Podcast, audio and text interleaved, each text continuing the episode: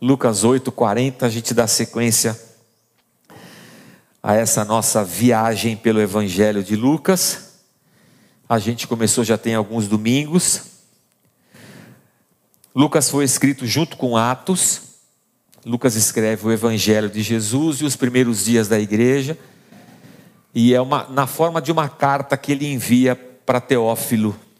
A gente não sabe quem é esse Teófilo, a gente só sabe que ele recebeu Lucas, o Evangelho de Lucas e o livro de Atos, como uma carta que ele recebe de, de Lucas.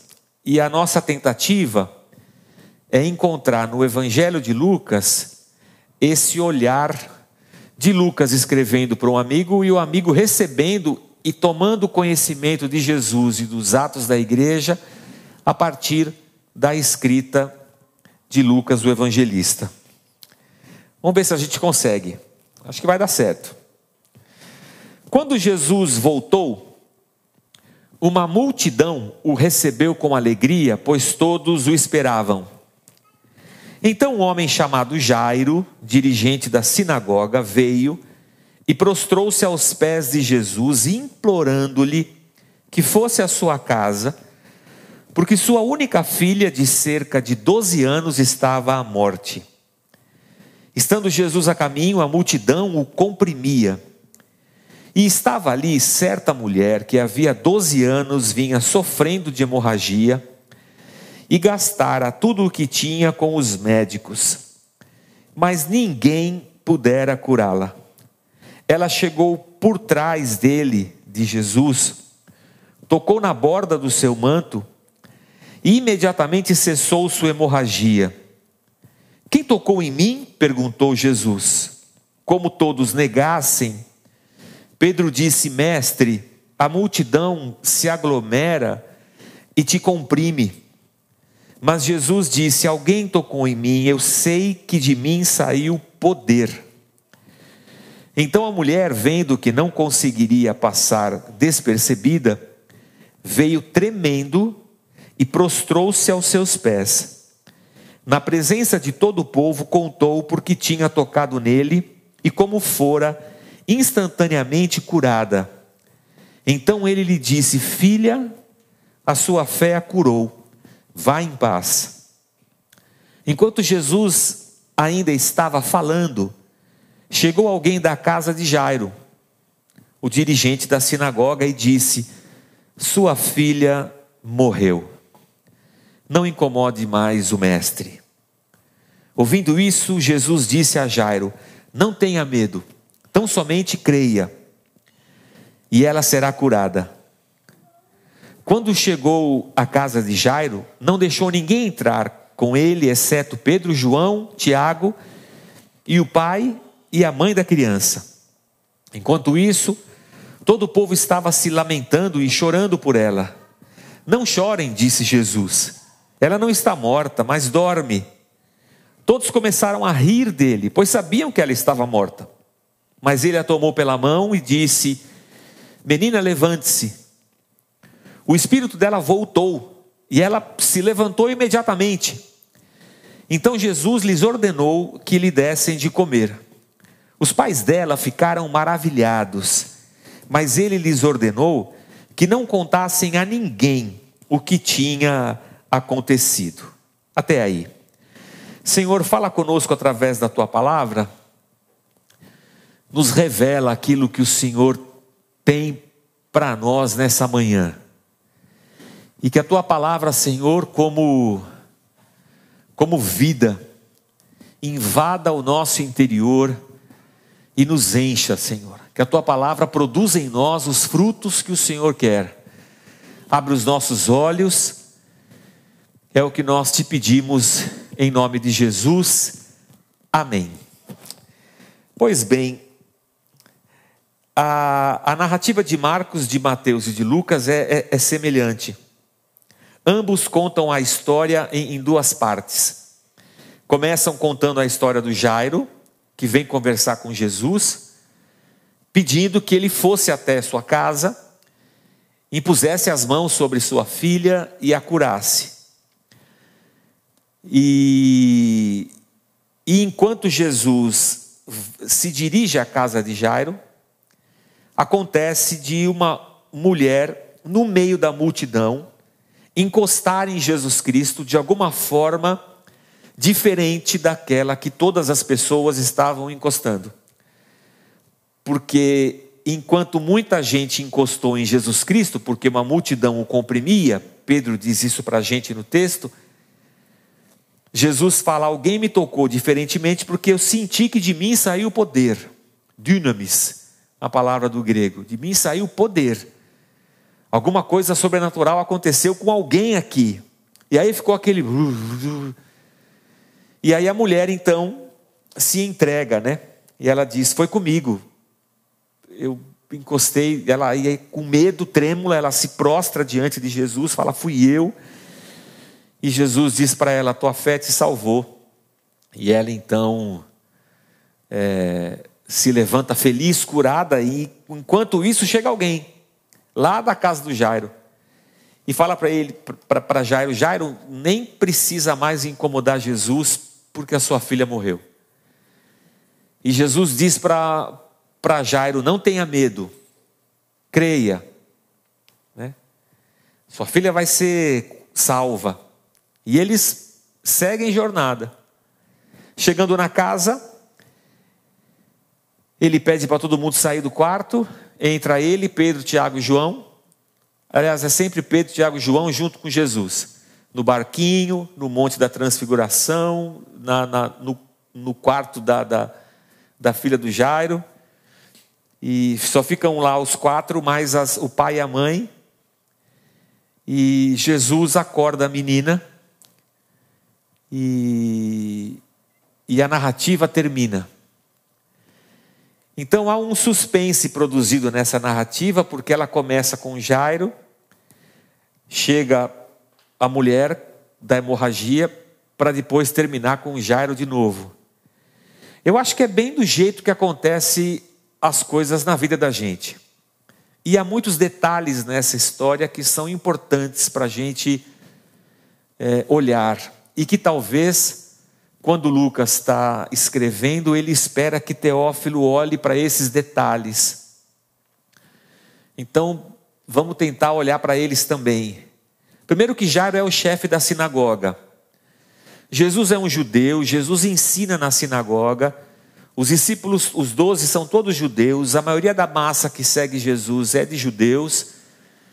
A sinagoga é o ambiente onde o judeu ele tem a leitura da lei, a explicação da lei. É, a sinagoga é um movimento que a gente novo, quando a gente lê o Novo Testamento e encontra uma sinagoga, não havia sinagoga, por exemplo, no Velho Testamento. O povo sai do Egito, eles constroem um tabernáculo. Depois do tabernáculo, que é móvel, eles constroem o templo. O templo é o lugar onde Deus habita no meio do seu povo, não há sinagoga. No Novo Testamento, a sinagoga aparece. É... E o Jairo é o chefe da sinagoga. É ele quem escolhe os textos, é ele quem fala quem vai fazer a oração, quem vai fazer a leitura. O Jairo é um cara de uma certa importância dentro da religião judaica. Jesus é um rabi, é um mestre judeu.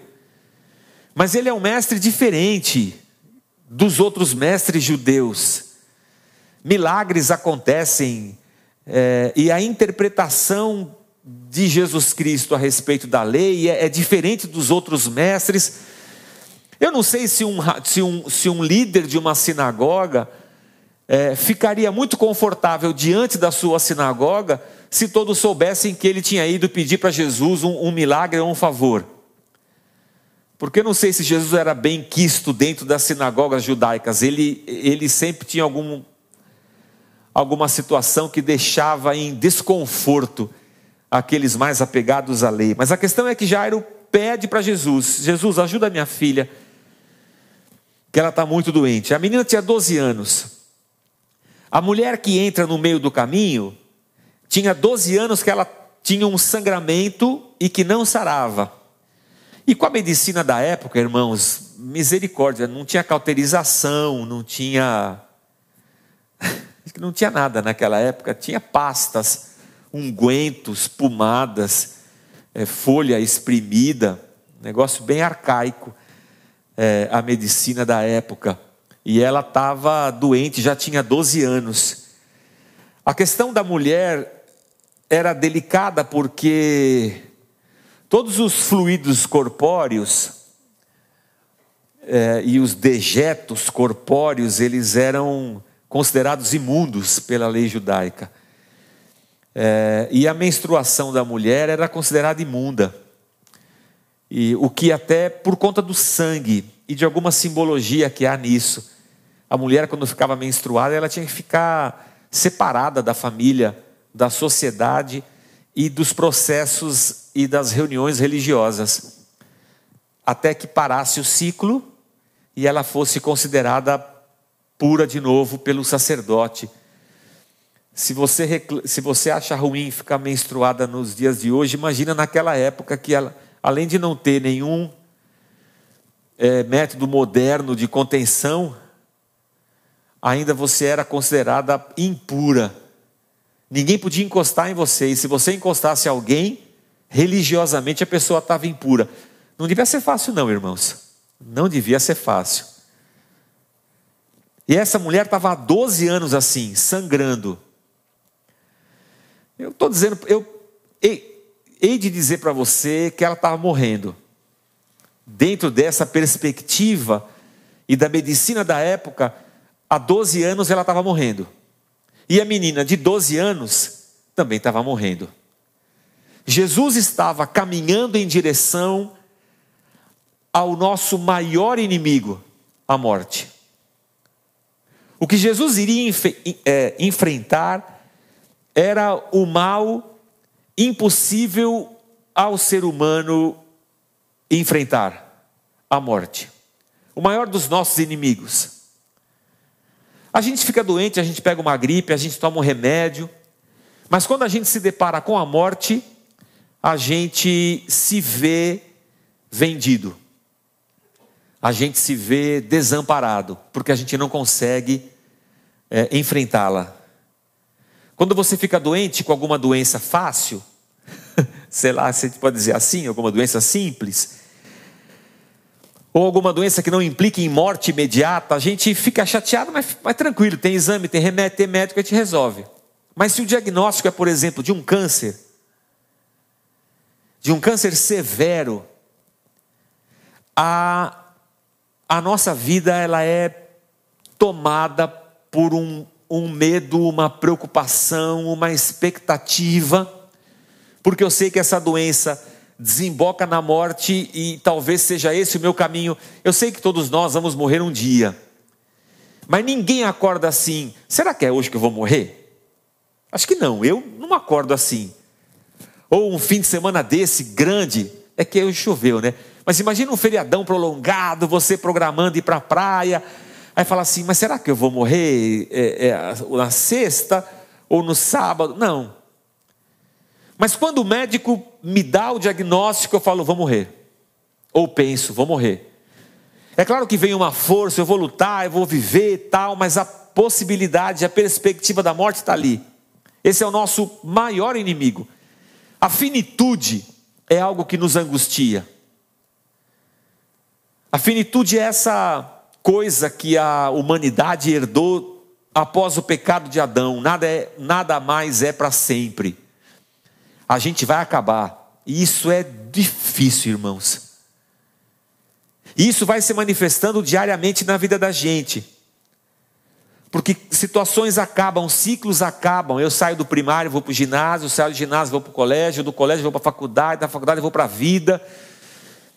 E, e ciclos vão acabando, passando.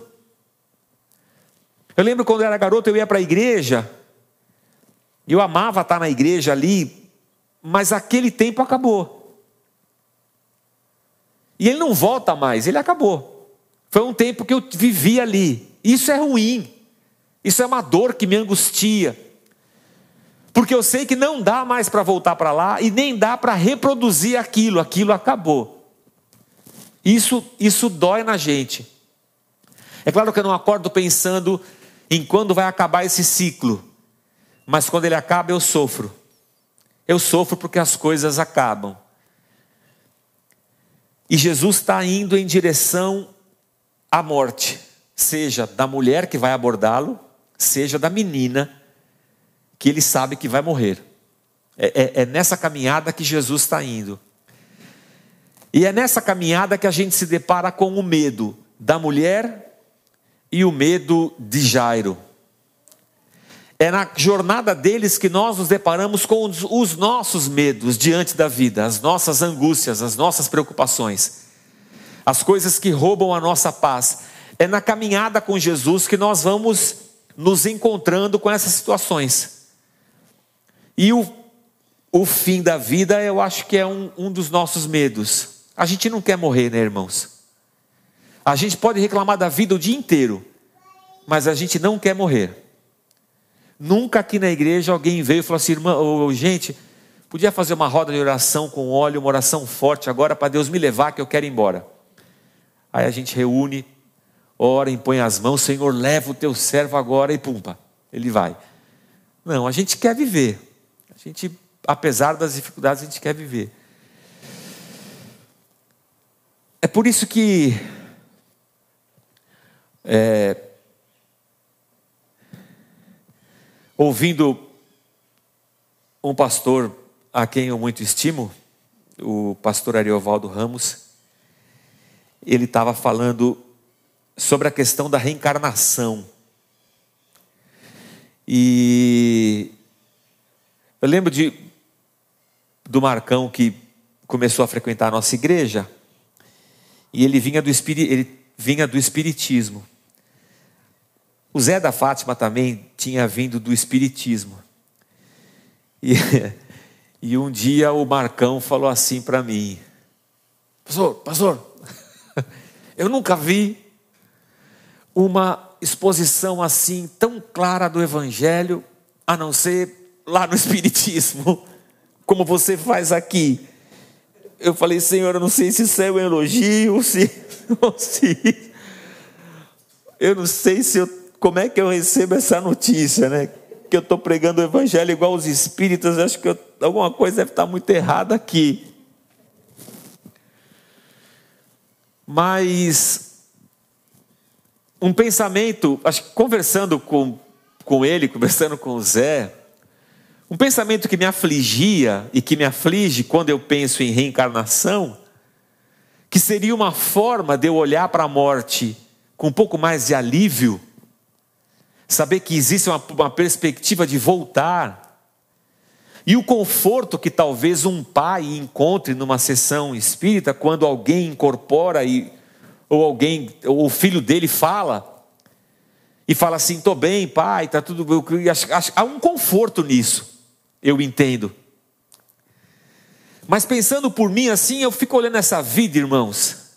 Eu fico olhando essa vida aqui, eu sei que eu não quero morrer. Mas eu não sei se eu queria voltar de novo para cá. eu não sei se eu queria voltar de novo para cá, irmãos. É muita injustiça. É muita dor, é muito sofrimento, é muita morte. Não só a morte física, mas essa questão da finitude, de que as coisas não são eternas na vida da gente. E cada desligamento que acontece é uma dor. Então, eu fiquei pensando assim, cara, Ainda bem que eu não sou espírita, porque só de imaginar de voltar aqui, acho que eu não aguentar. Não, viver tudo isso de novo, não quero. Cara, é muita tristeza. É, é, esse mundo é muito sem sentido.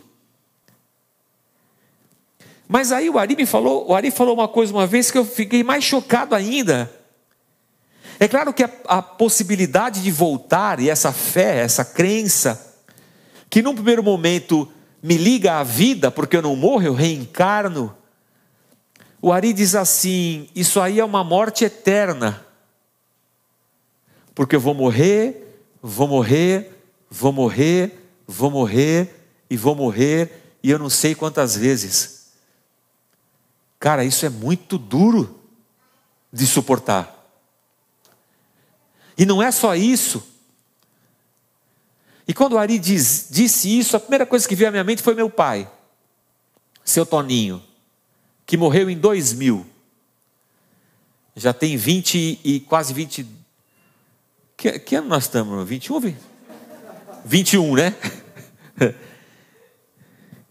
Então, agora em outubro. A gente está em outubro, não está? Em outubro faz 21 anos que meu pai faleceu.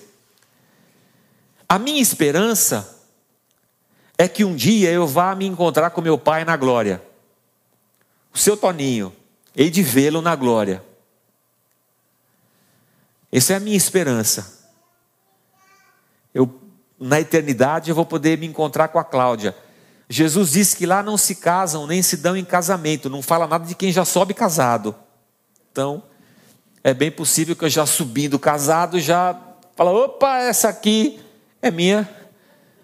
E nós vamos passar a eternidade. Eu não sei se ela vai querer passar a eternidade comigo, mas eu bem queria passar a eternidade com ela. Mas o, o que me deixou angustiado com as palavras do Ari é que se eu desencarno desse corpo, dessa mente, dessa história de vida, e eu encarno em outro corpo, outra mente, outra história de vida, se há uma possibilidade de eternidade, isso significa a morte. Porque eu não encontrarei o Toninho no céu. Porque o Toninho não existe mais, ele reencarnou em outra pessoa, e depois em outra pessoa, e em outra pessoa. Não há eternidade nisso, só há morte. Porque Deus nos criou corpo, alma e espírito. E as nossas lembranças estão na mente, e a mente está no corpo. E eu fiquei pensando, meu Deus, diante dessa perspectiva, eu não aguentaria uma sucessão de mortes e perdas sem que existisse um corpo com a perspectiva de uma eternidade, de uma história, de uma vida que se encontrará com Deus na glória. Na expectativa de aliviar a dor da morte, eu encontro na reencarnação a perspectiva da vida, mas na verdade ela só me oferece a morte, o fim de cada ciclo desse. Não sei se eu suporto isso, não, irmãos. É muita morte para muita vida. Jesus está andando em direção à morte da mulher e da menina. A mulher não podia estar no meio da multidão porque ela está com um ciclo menstrual há 12 anos. Religiosamente falando, se ela encostar nas pessoas, ela vai tornar as pessoas imundas, e numa multidão está todo mundo se apertando, ela está deixando um rastro de imundície. Muito menos ela poderia encostar em Jesus Cristo, porque isso faria com que ele se tornasse imundo, religiosamente falando. E sei lá, ela com todos os seus fantasmas interiores, seus medos, por que, que Deus não me cura? Por que, que eu estou assim? Por que comigo as coisas são piores? Por que, que eu tenho que ter essa doença? Tanta gente ruim no mundo, por que, que logo eu fui ter isso? A gente pensa isso, né, irmãos? Tanta gente ruim no mundo, por que, que eu fui ter essa doença? Por que não o outro? Por que eu tenho que carregar esse karma? Fora a fraqueza física de uma de uma hemorragia de 12 anos, anemia. Irmãos, é uma junção de muita coisa, mas a mulher vai. Fala assim, ah, se ninguém souber, eu vou lá, eu encosto em Jesus, quem sabe eu sou curado e pronto, eu venho, saio na, na miúda, está tudo certo, mas quando ela encosta em Jesus, para tudo, a história entra em suspensão e Jesus diz: Alguém encostou em mim, a mulher pensa, ferrou. E Lázaro pensa, oh, lasqueira. Jesus, vamos logo para minha casa, que minha filha está doente. Por que, que tem que ser assim comigo? A coisa está quase acontecendo, mas não acontece. É assim, não é, irmãos? Com a gente não é assim. Não sei se com você é assim, comigo é assim. Eu já nem espero que vá dar certo, porque dá sempre errado. Ô oh, lasqueira! Por que, que na minha vez, na minha vez, acaba? Tipo fila do lanche da, da, da escola, pego a filha do, do, da merenda. Né? É Todd, sei lá, Nescau. Na minha vez para, acabou. Agora é macarrão. Fala, não, macarrão nas meridas da escola, é nove da manhã. Macarrão não quero, eu queria o Todd. Não, Todd acabou. Vou logo na minha vez. É assim. Você pega o seu carro, planeja o feriado, está com os documentos atrasados, mas você fala assim: não, Deus há de me guardar. Chega na, escola, na, na estrada, está o guarda lá. Passa um, passa dois, passa três, todo mundo passando. Todo mundo passando, os documentos atrasados. Na sua vez o guarda. Oh. Aí você, não, Senhor. Por que na minha? Por que não parou o cara da frente? Por que não parou o cara de trás? Por que, que tem que acontecer comigo? Eu sou um azarado mesmo. Você teve essa sensação de que com você a coisa é mais difícil? A vida para você é mais difícil? Para os outros é fácil, eu vejo no Facebook. Eu vejo no Facebook, no Instagram, pô, as pessoas são felizes, as pessoas são felizes. Elas estão viajando, elas estão passeando, elas estão sempre sorrindo, estão sempre de roupa bonita, maquiada. Eu olho e falo, pô, não é possível, ninguém acorda assim, maquiado.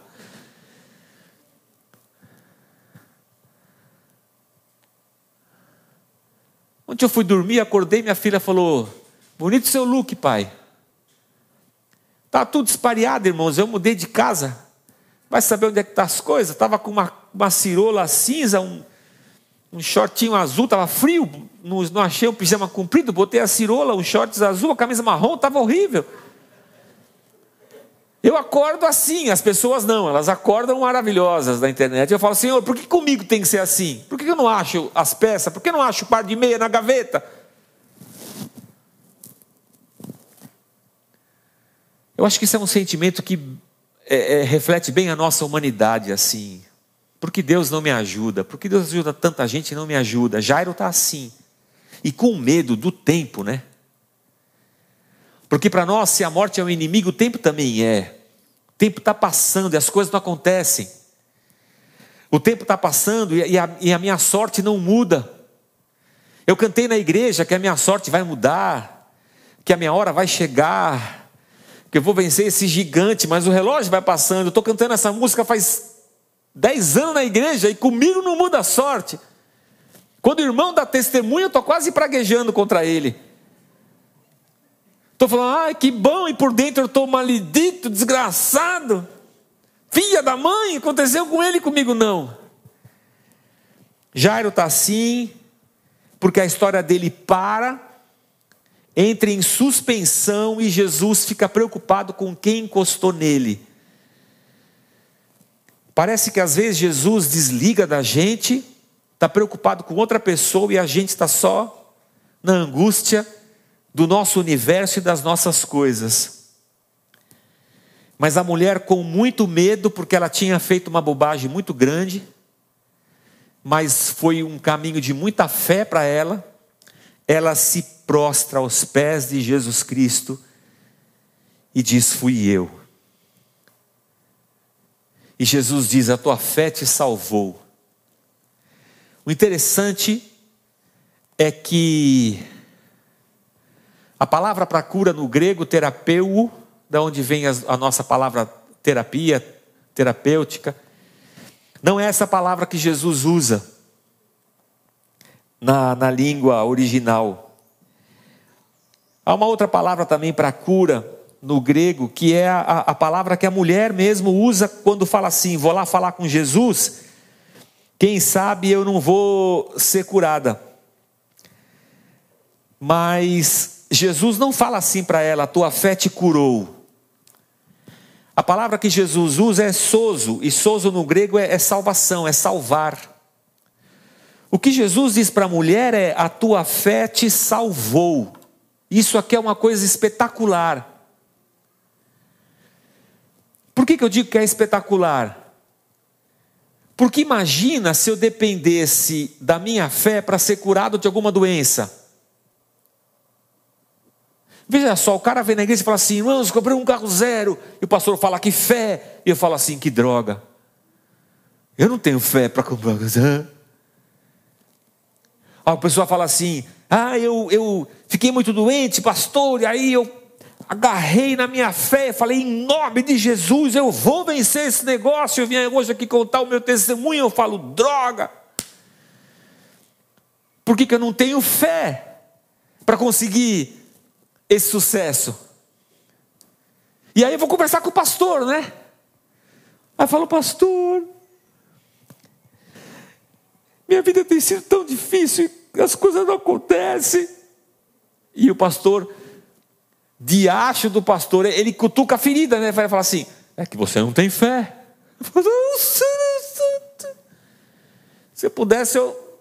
Como assim não tem fé? Eu sou o que então? Não sou evangélico, não sou cristão, não creio em Jesus, tenho fé. Ainda se soma a isso outras coisas, né? Você tem dado dízimo? Ô pastor, eu estou desempregado tem três anos, você quer que eu arranque o dízimo da onde? É isso aí, é brecha. O diabo está liberado e vai acabar com você.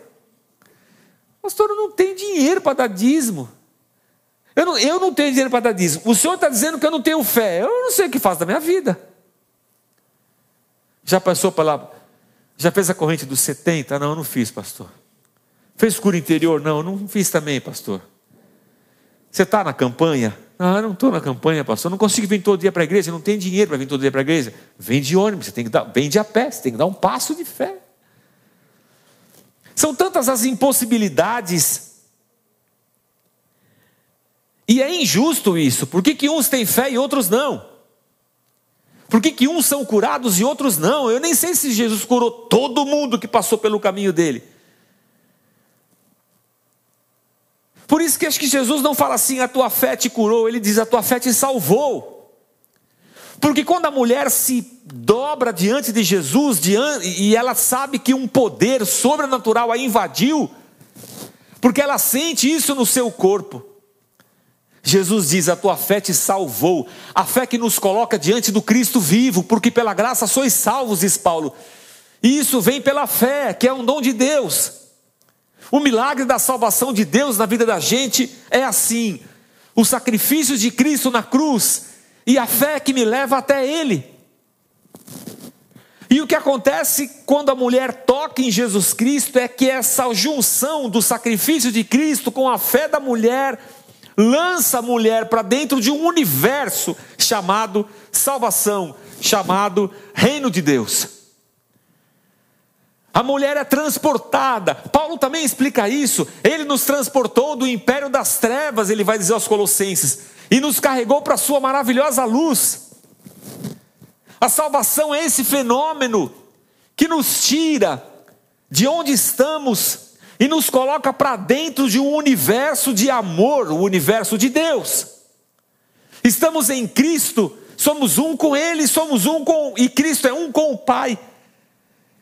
É como se nós fôssemos adotados dentro da família de Deus. A família de Deus é Pai, Filho e Espírito Santo. Agora é Pai, Filho e Espírito Santo, Osmar, Carlão, Gilmar, nós tudo. A mulher, não é questão de encostar em Jesus. Talvez hoje a gente até cante isso. Senhor, eu quero te tocar. O filho está cantando errado, filho. Porque a fé te colocou dentro de Jesus Cristo. Irmãos, nós estamos dentro de Jesus Cristo. Isso é um mistério. Nós somos corpo de Cristo, Cristo é o cabeça, nós estamos nele. Andai nele, vai nos dizer as Escrituras. Crer nos joga para dentro de Cristo, então é, é desnecessário cantar, Senhor, eu quero te tocar, porque eu estou envolto em Jesus Cristo. Eu estou cheio do Espírito Santo. O que aconteceu com a mulher é que ela foi lançada lá dentro. Por isso Jesus diz: a tua fé te salvou. E sabe o que é bacana disso, irmãos? É que todo dia, todo dia da minha jornada e da tua, passo a passo na minha vida, eu estou aonde? Dentro de Jesus Cristo. Para a vida eterna.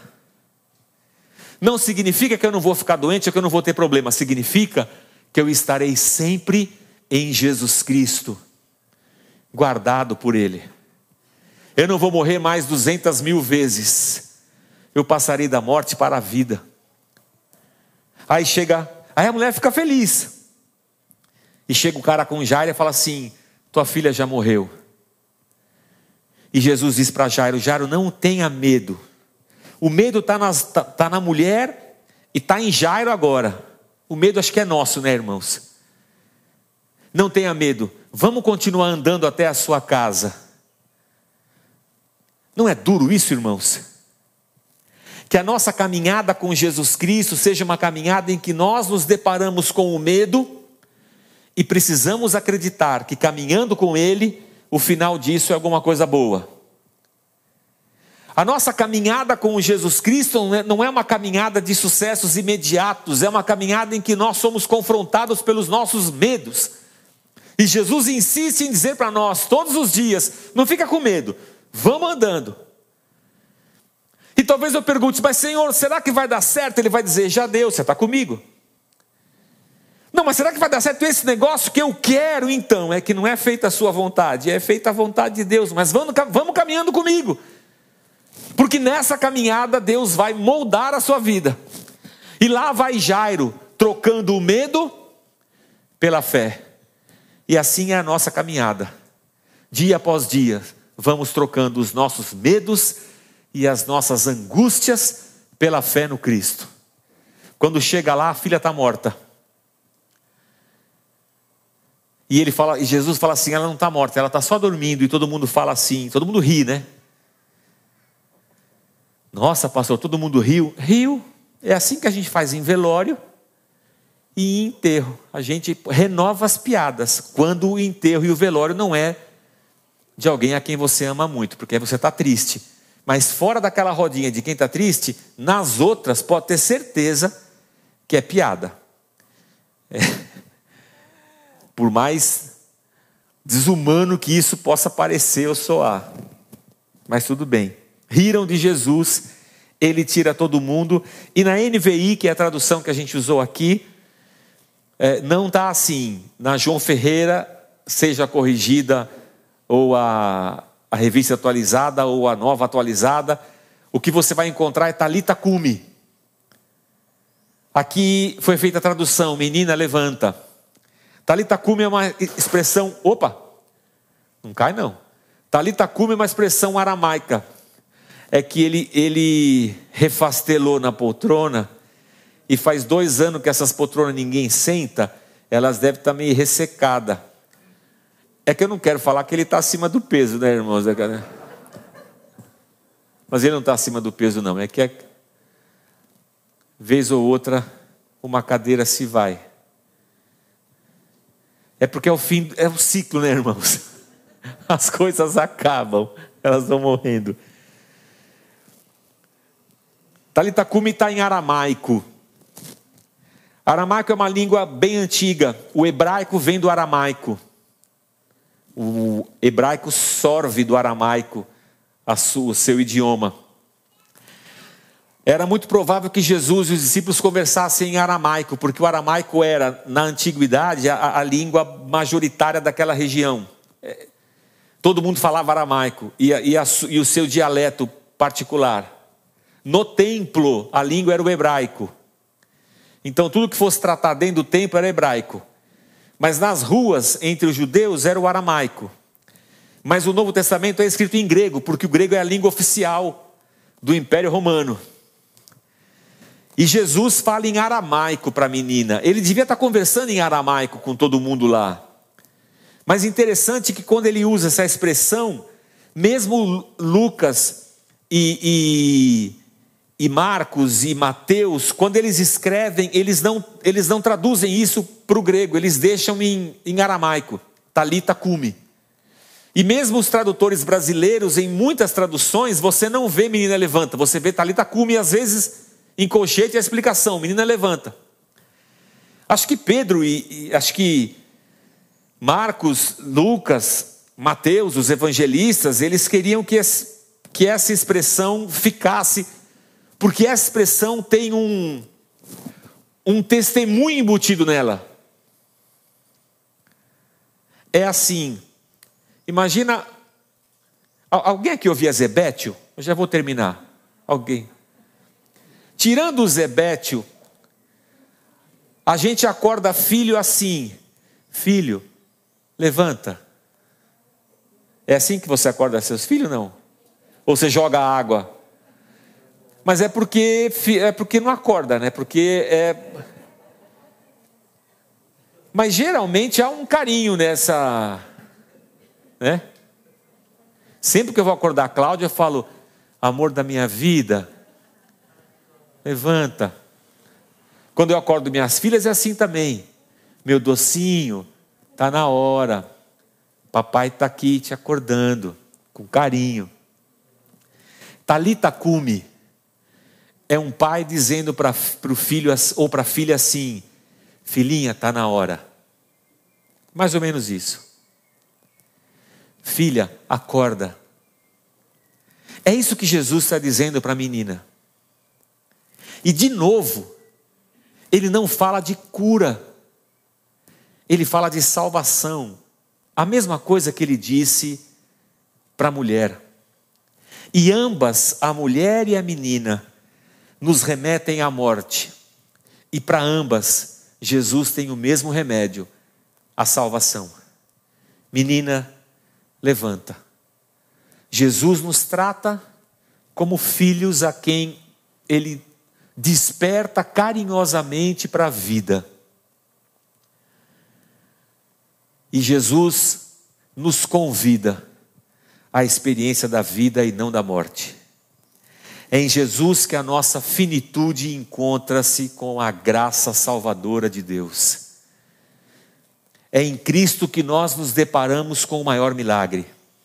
É na mesa da comunhão, no partir do pão diário que nós fazemos na igreja, que nós nos deparamos com o milagre da vida. No corpo de Cristo que foi partido por nós no sangue de Cristo que foi derramado por nós, é aqui que nós entendemos que as nossas preocupações elas são dissipadas na nossa caminhada. É aqui que Jesus sempre está dizendo para a gente: não tenha medo, creia. Não é creia que esse milagre específico vai acontecer. Eu acho que essa fé também é, ela é, ela é cabível. Mas não tenha medo e creia, porque agora eu transportei você do império das, da morte para o reino da eterna luz de Deus. Não tema, creia somente, porque agora você está andando comigo. Mas eu sei que na experiência de vida aqui nessa terra caótica, onde o pecado impera, o fim é uma coisa real. Mas não tenha medo, porque eu vou despertar você da morte, como um pai acorda sua filha e diz: Levanta, filha, está na hora. E diante do maior inimigo nosso, que é a morte, um dia, os nossos ouvidos ouvirão a voz de Jesus dizendo: Filho, acorda, está na hora, acorda para a vida. Eu sei que nós temos problemas, todos nós temos.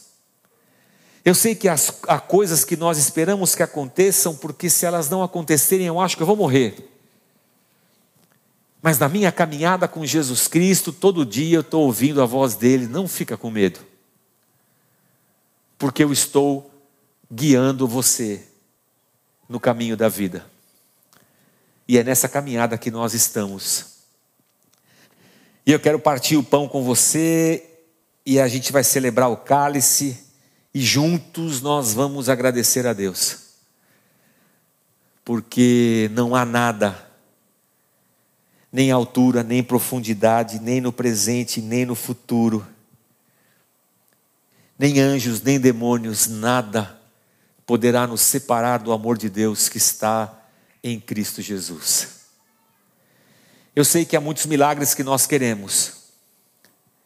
E Jesus está dizendo para a gente assim: fica com medo não. vamos andando. E essa é a coisa mais preciosa que nós temos, a nossa caminhada com o Senhor.